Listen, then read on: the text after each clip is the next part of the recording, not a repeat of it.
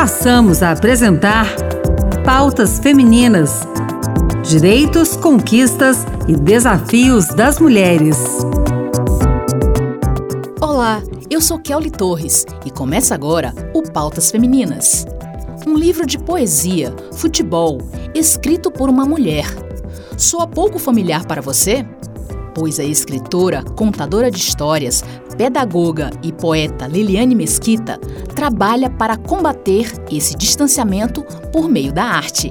Liliane, 42 anos, natural de Duque de Caxias, flamenguista, é fã de esportes e venceu muitas barreiras na infância e na adolescência para praticar futebol. Se não havia time feminino, ela não se fazia de rogada e jogava junto com os garotos. E o livro Poesia no Futebol foi a forma que encontrou de juntar suas paixões e dar o recado da inclusão. O futebol precisa deixar de lado o preconceito e incluir os gêneros com igualdade. Vamos ouvir a conversa de Liliane Mesquita com a Ana Beatriz Santos.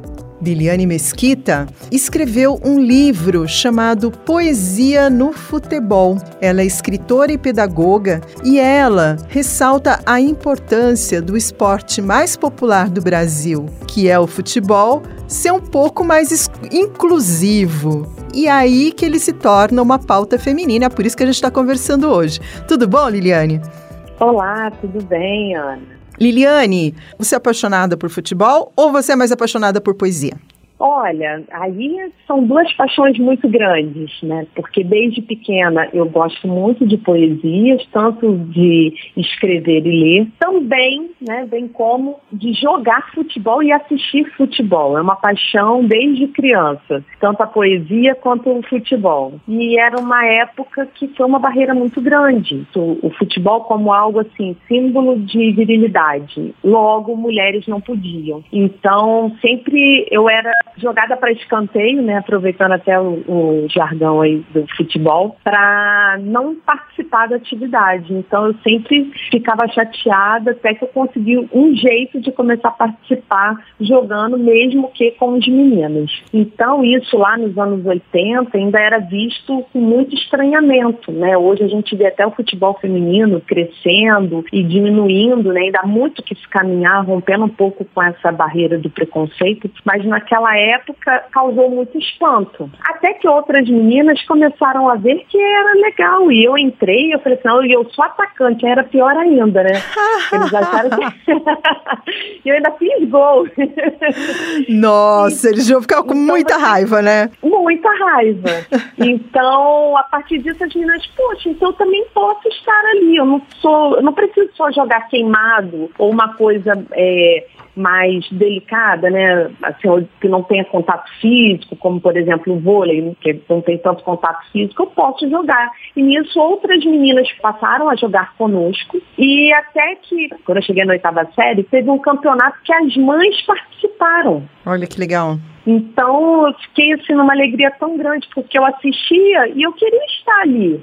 Porque no mesmo que eu, eu não fizesse gol, que eu jogasse mal, era onde eu queria estar. Esporte é vida, saúde. Nós, como mulheres, temos o direito sim de estar ali jogando. E eu queria mesmo um time feminino para mostrar que as mulheres podem, são capazes, mas só tinha menina, então vamos com os meninos mesmo. E foi aos poucos outras se sentindo inspiradas e levadas pelo esporte também a essa prática. Tempo atrás eu entrevistei, eu entrevistei uma profissional de educação física e ela falou da, do que existe uma certa idade em que as meninas elas se retraem a respeito de qualquer esporte, na verdade, né? Tomando como base assim as escolas as quais eu passei, tem muitas meninas que, é, até por conta desse silenciamento das mulheres no esporte, né, tem todo um contexto histórico ainda que a gente tem ainda muitos anos ainda a romper com isso, eu percebo que algumas têm. Ai, não, não posso praticar isso. Não, até os pais, alguns pais têm. Ah, mas minha filha vai fazer isso? Bom, minha mãe brigava comigo.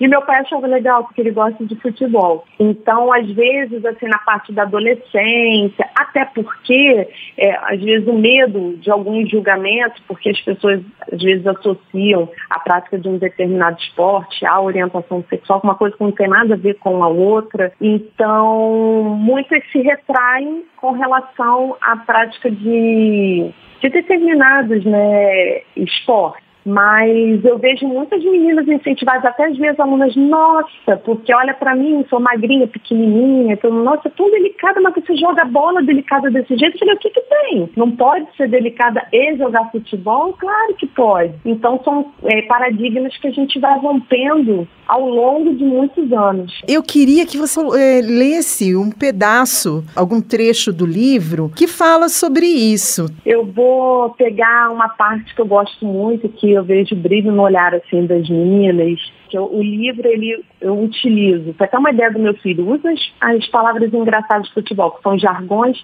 para falar do que a gente para falar do esporte. Então vou falar sobre o que a gente aprende além das quatro linhas do campo. Então tem uma parte que eu gosto muito que tem a ver com o nosso assunto, com a pauta e com o programa, que é marcação homem a homem, que mude este nome, porque futebol também é para mulher, é para quem quiser. Então, esses versos trazem para mim um, um, simbolismo muito forte. Tudo aquilo ali que eu vivi, de querer estar naquele lugar, ser cerceada simplesmente pelo fato de ser mulher. E, é. e, demonstra também que a gente pode conquistar o nosso ideia e a gente tem que lutar pelo nosso espaço. Não que eu quisesse ser como a Marta, não tenho tanta habilidade quanto a Marta, mas eu queria estar me divertindo e eu queria estar ali. E o nosso lugar é onde estão os nossos sonhos, é onde nós queremos estar. É, e é interessante a gente falar de futebol, né? A gente está tá vindo aí de um de um período, né? A Copa do Mundo num, numa data uhum. tão, tão estranha, né? Dezembro. É. A, gente, a gente vê a grande projeção que é uma a Copa do Mundo uma, do futebol masculino. O que, o que, que você acha dessa grande diferenciação? Do, do, do que, de como é o, o futebol masculino e o feminino profissional. Sim, a gente vê uma grande diferença. E eu, nas minhas redes sociais, já há muitos anos, eu venho apontando justamente isso, né? Época de Copa do Mundo masculina, tá todo mundo lá com a camisa, foto, reúne a família, ponto facultativo, e tá todo mundo ligado ali no. Os olhos do mundo se voltam para o esporte. E quando é o feminino, muitas vezes a gente vê até o estádio vazio, né? Até a Copa Feminina não é um evento, é, é um, é um evento bem recente, né? Estamos aí perto já de ter a nova Copa é, do Mundo Feminino e eu fui lá, botei minha camisa, tirei a foto, olha, Copa do Mundo, e eu tô aqui torcendo pelas meninas e você, só, só pelos homens? Por que não também pelas mulheres? Então eu já venho trazendo até essa reflexão na, nas minhas postagens. Por que só com os homens? Né? Por que, que o feminino ainda é preferido? Eu me emociono muito quando eu vejo os estádios com um público considerável, a gente não vê aquela lotação, né? No futebol feminino, até na, nas competições de clubes, televisionou até pouco tempo a Taça das Favelas, que, que, acontece aqui no Rio de Janeiro, e eu me emociono, porque só quem está ali, que gosta do esporte, e para além do esporte, a gente pensar em toda a desigualdade né, que, que as mulheres vivenciam, todo o cerceamento só pelo fato de ser mulher. Então, quando a gente vê público e vê homens indo, crianças e mulheres, isso me deixa muito emocionada porque é uma conquista que está sendo muito difícil. Não vou dizer que, que foi, porque ainda tem muita coisa ainda para melhorar. Quantos talentos nós temos aí ficam perdidos porque não há um investimento, não há um olhar para isso? Para o masculino tem um monte, mas quantas marcas, quantas formigas, quantas mulheres estão aí, quantas cristianas estão aí,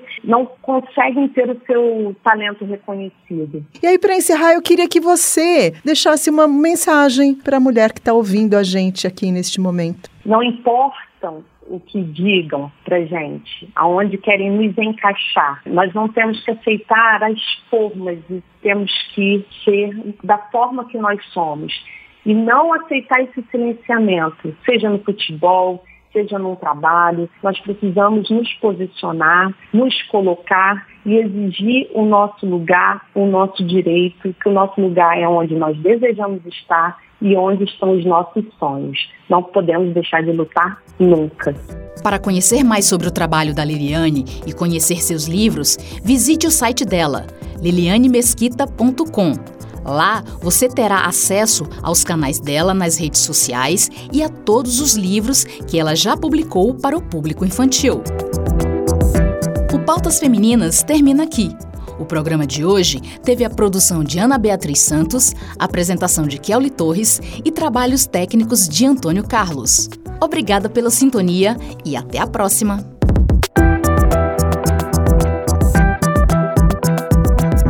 Acabamos de apresentar Pautas Femininas: Direitos, Conquistas e Desafios das Mulheres.